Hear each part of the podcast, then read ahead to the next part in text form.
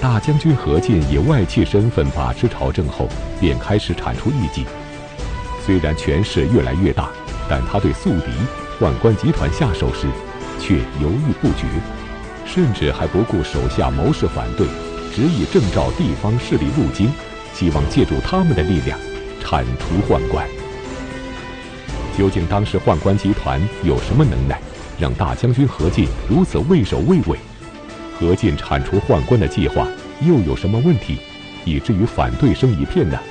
请继续关注《汉末三国》第二季《谋诛宦官》。前面咱就讲过，这杀猪的大将军何进跟宦官不和，都是这个底层出身，那屌丝出身，还互相看不上眼。在这个灵帝死的前后，啊，宦官蹇硕就想把何进给做了。但是呢，没能成功。何进掌握了朝廷大权之后，得知这个蹇硕想要谋害自己，就是怒火升腾啊！好你个阉贼，敢在太岁爷头上动土，看我现在怎么收拾你！所以就密秘密谋划着要除掉蹇硕。这个时候，何进的手下袁绍也劝说何进，干脆把这个宦官啊一网打尽，光杀一蹇硕不过瘾。所有的宦官一勺烩全干了算，除了袁绍之外，何进呢又广泛征聘智谋人士，而且何进的弟弟何苗也官拜车骑将军，是吧？咱们讲这个汉朝的这个军职最高大将军、骠骑将军、车骑将军，是吧？等于这何氏兄弟俩最高官职就占了俩，是吧？何进的谋划让这个。宦官蹇硕心里疑虑不安，看来这杀猪的大将军是把我当猪了，磨刀霍霍，他为刀俎，我为鱼肉，我当猪羊，这是早晚的事儿，这可不行，我不能束手待毙，我得先下手为强。况且我现在还掌握着部分禁军呢，所以呢，赶紧看看自己这帮哥们弟兄哪个能帮忙，那在同类中啊找点帮手。写信给中常侍赵忠送典，说大将军何进兄弟控制朝政，独断专行，如今与天下党人谋划，要诛杀先帝左右亲信，他要灭了我们。只是因为我统帅禁军，所以他们暂且迟疑。现在咱们应该赶紧动手，先下手的为强，后下手的遭殃，关闭宫门，把何进逮捕处死。要说这个中常侍是寝殿的侍奉宦官，这个事儿可以直接上达天庭。可是并不是所有的宦官啊都一条心，宦官他也是一人一把号，各吹各的调，是吧？有时候狼上狗不上，这种事儿也很多。中常侍郭盛因为跟何进同郡，老乡见老乡，两眼泪汪汪。何太后及何进能有今天的贵宠地位，当年这个郭盛是帮了很大忙的。啊，当年汉灵帝要废何皇后的时候，是郭盛给求的情，所以这郭大宦官呢，跟何进关系不错，因此这个郭公公跟赵公公这帮人商议了之后，就拒绝了简大公公的提议，反而把简公公的信就送给了何进看。何进一看，嘿，正想瞌睡呢，有人给送枕枕头来了，立刻就逮捕了蹇硕，下狱处死。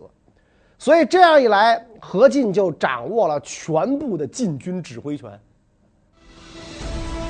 除掉蹇硕后，何进的势力更大了，但树大招风。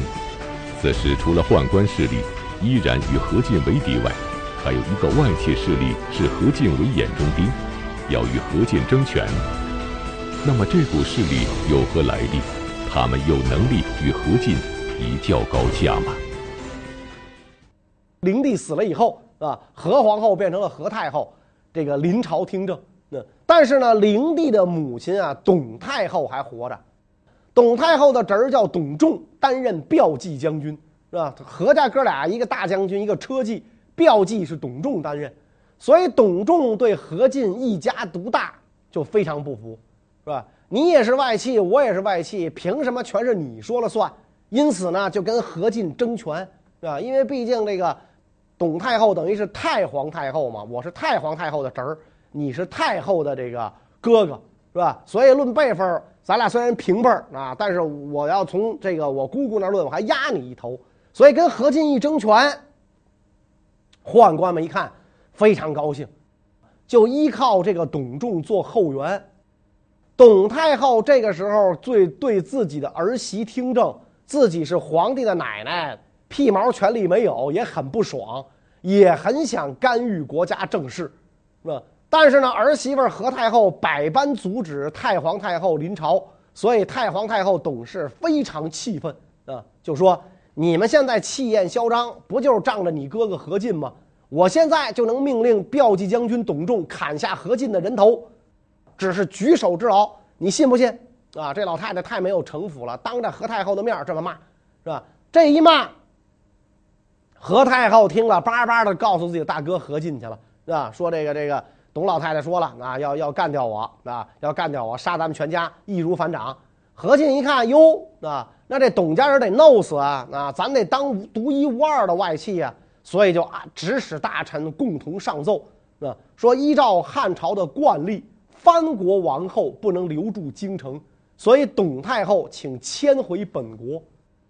董太后虽然是天子的奶奶，但是从规制上讲，她只是王太后，而不是皇太后，对吧？当年这个皇帝死了之后，人家是有太有皇后的，有窦皇后，是吧？所以这个这个呃，灵帝继位，并没有认自己的妈为皇太后。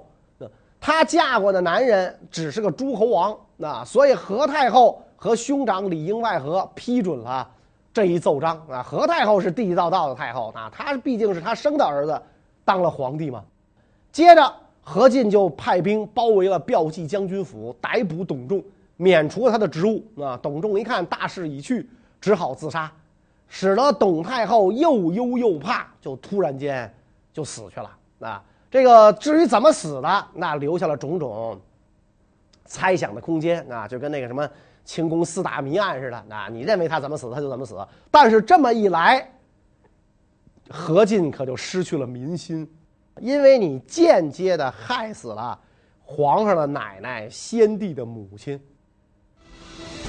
董家外戚势力一除，何进在朝中是一家独大了。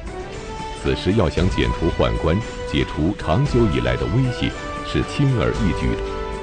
但何进对此却犹豫不定，迟迟没有出手，这是为什么呢？他会有什么顾虑呢？何进向何太后建议，要求呢撤换中常侍以下全部的宦官，委派郎官代替他们的职务。郎官就是正常人啊。何太后不答应。何太后说：“从古至今都是宦官管理皇宫内的事情，这也是咱们汉朝的传统制度，这不能废掉。何况先帝刚去世，我怎么能衣冠整齐的跟世人相对共事呢？我一妇道人家，我肯定得通过宦官和男人们打交道。”何进一听太后说的也对呀，是吧？所以就不敢违背太后的意思。但是何进还是想要太后同意，暂且诛杀最跋扈的宦官，所以这么干，就跟窦武当年干的那事儿啊很像。袁绍认为宦官最亲近太后和皇帝，百官的奏章、皇帝的诏命都是由他们来回传递的。如果现在不彻底除掉，将来一定会有后患。但是何太后的母亲武阳君、弟弟车骑将军何苗多次接受宦官的贿赂，知道何进要消灭宦官，就屡次向何太后进言阻止，而且呢，不惜离间自家骨肉，说大将军擅自杀害左右近臣，专权独断，要削弱国家，非国家之福。嗯，太后心中一疑虑，认为自己老娘和弟弟说的有道理。所以这何家人呢，更是一人一把号，各吹各的调，是吧？老娘拆儿子台，是吧？弟弟拆哥哥台，太后也不知道是听哥哥的还是听老娘的。何进这个时候呢，虽然是做了大将军，独掌兵权，但是呢，他毕竟是暴发户，那屌丝出身，一步登天，所以之前他对宦官是又敬又怕。所以他虽然赞同袁绍的意见，也羡慕得到去除宦官、为天下除残去秽的美名，但是心里没底儿。那所以除宦官这事儿啊，就拖下来了，长时间不能决定。袁绍一看这何进有贼心没贼胆儿，想吃鱼又怕腥，就继续给他出谋划策，劝他多招各地猛将、英雄豪杰，让他们率军向京城洛阳进发。以此威胁何太后，看他同不同意除掉宦官。何进呢，就说：“哎，这招不错，可以。那那咱这么干吧。他这个计议已定之后，主簿陈琳啊，就相当于秘书长，就赶紧出来劝阻，说老百姓有一句话叫‘闭起眼睛捉麻雀’，要形容这件事儿很小。说这么小的事儿，不能用欺诈手段达到目的啊。国家大事更不能用欺诈办成。”如今将军身及皇家威望，手握兵权，啊，这这样的形势，你对付宦官就好比用炉火烧毛发，只要您发号施令，上应天意，下顺民心，很容易达到目的。找几个警察就把他们都办了。但是如今您放弃手中权柄，征求外援，如果等到大各地的大军云集，那么强大的人就会称雄作乱。所以你这么做是倒拿武器，你拿着剑尖儿，你把剑把递给人家，让人家杀咱，会带来天下大乱。结果何进不听。点军校尉曹操听说这件事之后，哈哈大笑，说在宫中服务的宦官，古今都应该有，只是呢，皇上不应该给他们大权和宠幸，让他们的权力大到这个程度，所以要。惩治他们只需除去首恶，派一个狱卒去就够了，何至于纷纷攘攘征召各地部队呢？假如要把他们一网打尽，事情必然会泄露。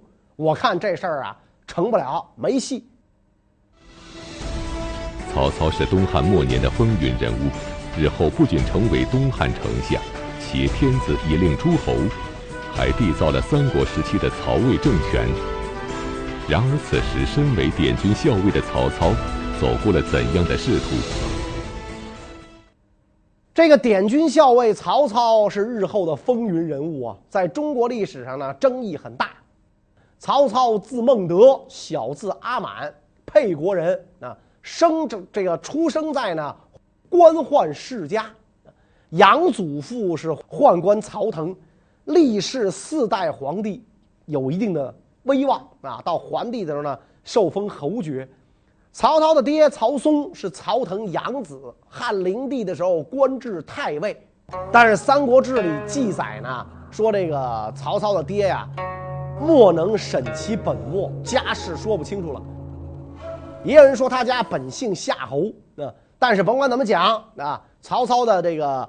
祖父啊是这个宦官，那就养祖父是宦官啊，等于这个曹嵩呢继承了养父的侯爵。曹操年轻的时候机灵智敏啊，随机应变，但是呢任性好侠，放荡不羁啊，不修品行，也不研究学业，所以社会上呢没有人认为啊他有什么特别的才能，只有担任过太尉的乔玄认为他不平凡。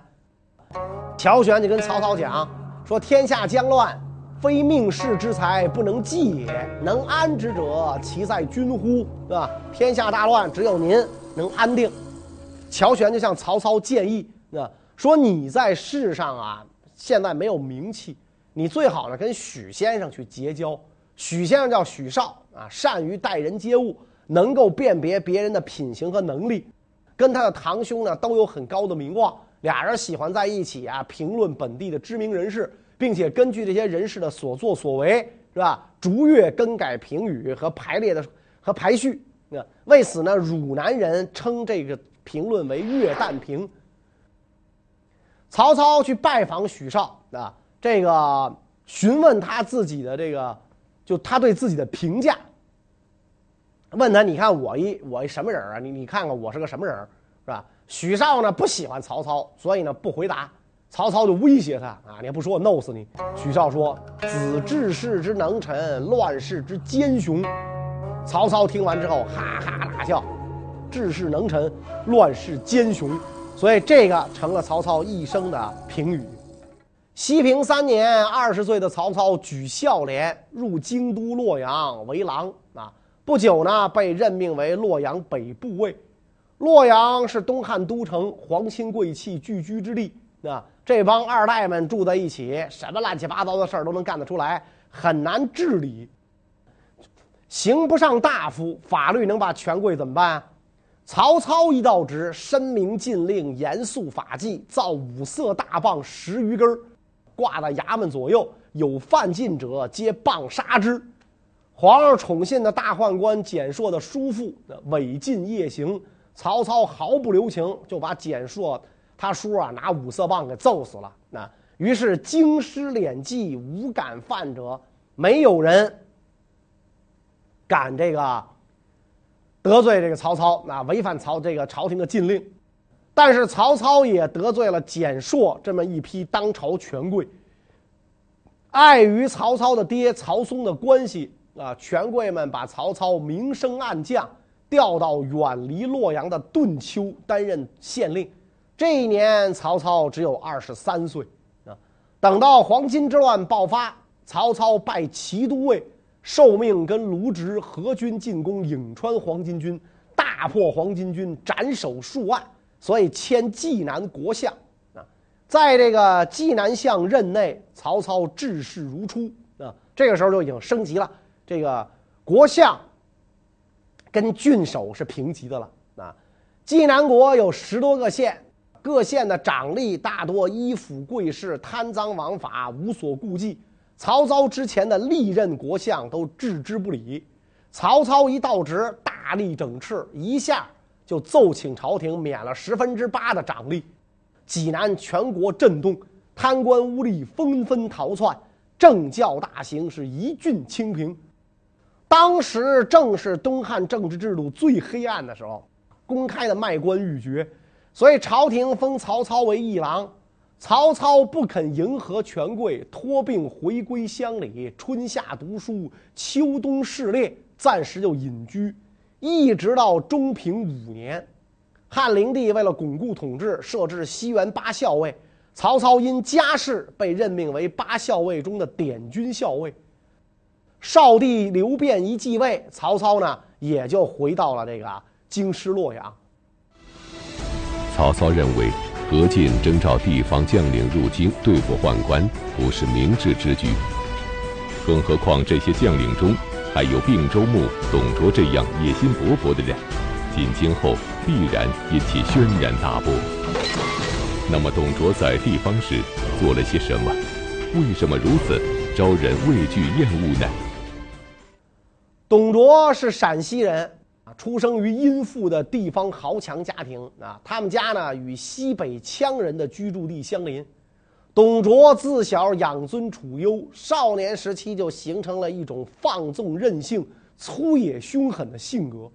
长大以后，董卓不仅体魄健壮、武力过人，而且呢通晓武艺，上马擒贼，坐这个骑在马上，能够左右驰射。所以他野蛮凶狠的性格，加上粗壮强悍的体魄，使当地的人呐都畏他三分。不仅乡里人不敢惹他，周边的羌人也不敢有丝毫的怠慢。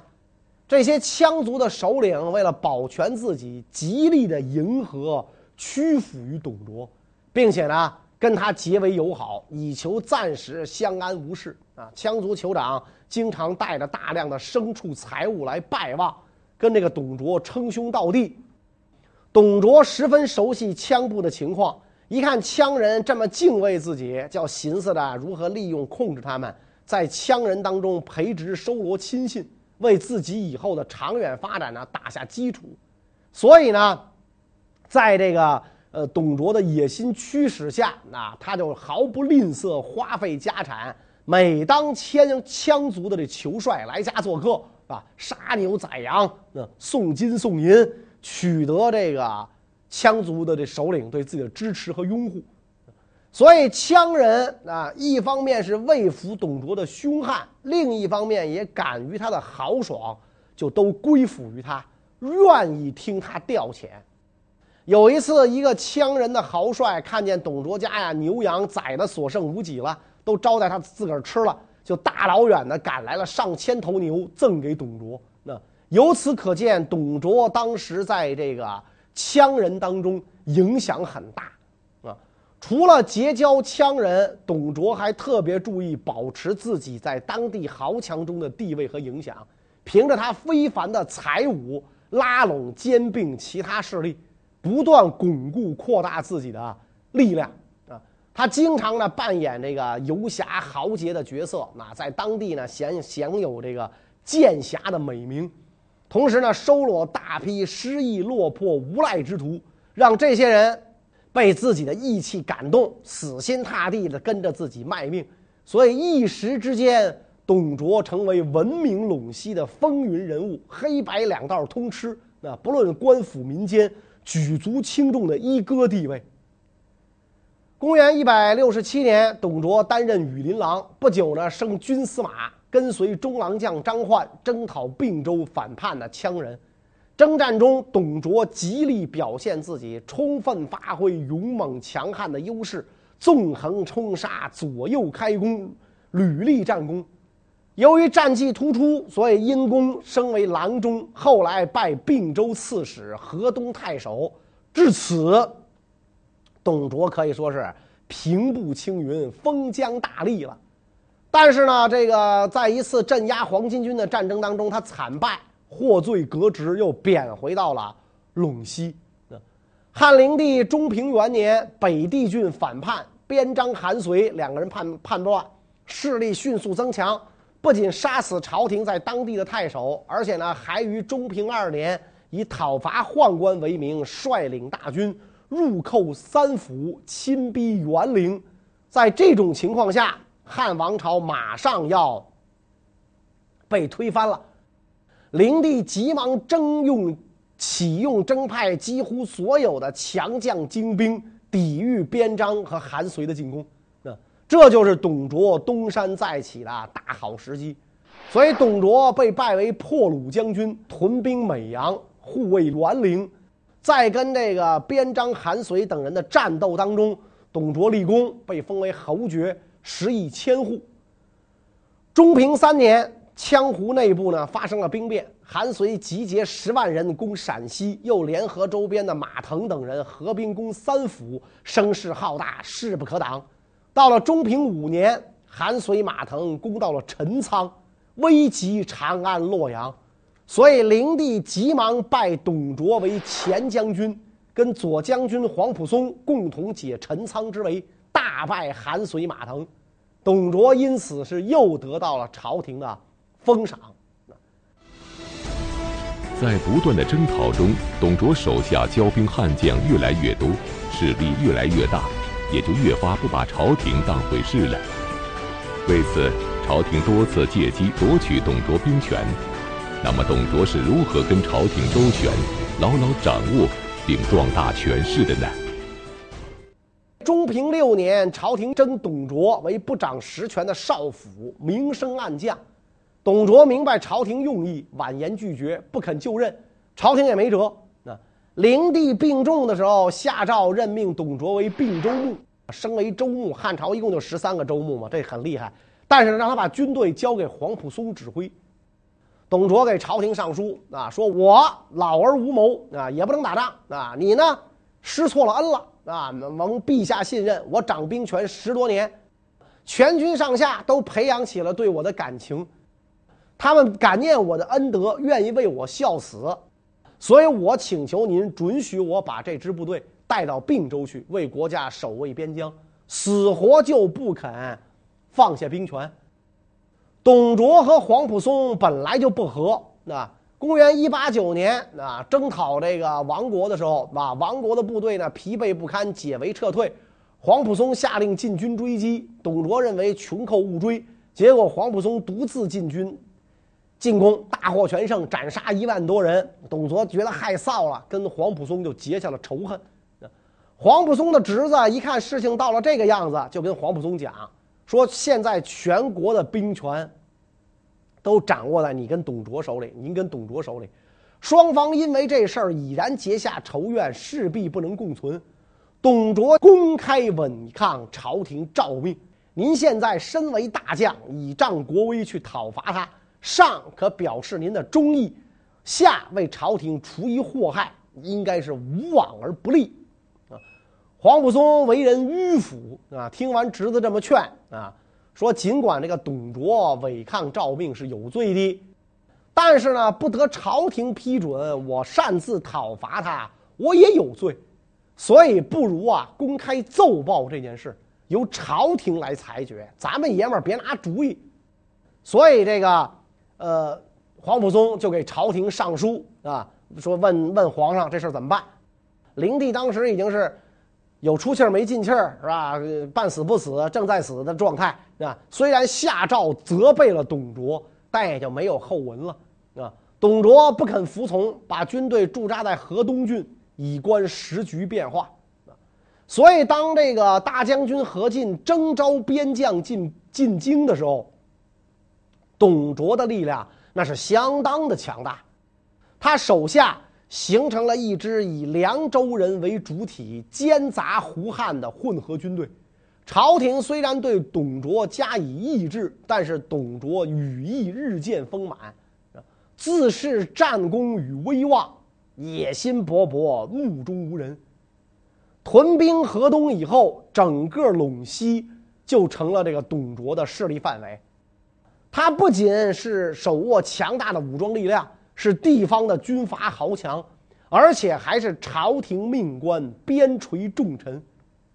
凭借着自己强大的实力，啊，董卓也知道自己有有手里有有兵，是吧？有将，是吧？所以野心就开始极度。膨胀啊，越来越想飞了，促使董卓开始着手设计问鼎中原政权的具体步骤，啊，所以董卓虽然在地方啊，但是呢，他的这个眼线耳目遍及朝廷，深知朝廷派系之争，啊，得知灵帝驾崩的消息之后啊，心中窃喜啊。啊，因为他早就密切注视朝廷动向，准备采取相应措施，见机行事。终于，何进掌权之后啊，这个董卓呢得到了入京的征召。咱们讲何进征召董卓，很多人反对。董卓是什么鸟？什么物件变的？大家太知道了。但是何进都不接受，气得郑泰啊辞职而去。那不玩了，伺候不起也走了，惹不起我躲得起。而且呢，这个郑泰走的时候告诉荀攸这帮人，说咱你们啊也赶紧走吧，啊，咱撂挑子别干了。何进是个不容易辅佐的人，傻缺一个，甭理他了。何进除了征召地方豪强入京，还命令很多人回乡招募军队。啊，这个这样的话呢，变成什么呢？我在朝啊，我地方上呢有人带兵相互照应。啊，就像那个那会儿那个。民国晚期是吧？李宗仁在朝，白崇禧带兵互相照应，意图靠这种方式迫使自己的妹妹何太后同意除掉宦官。那么何进谋诛宦官的这个计划能够成功吗？我们下一讲再讲。谢谢大家。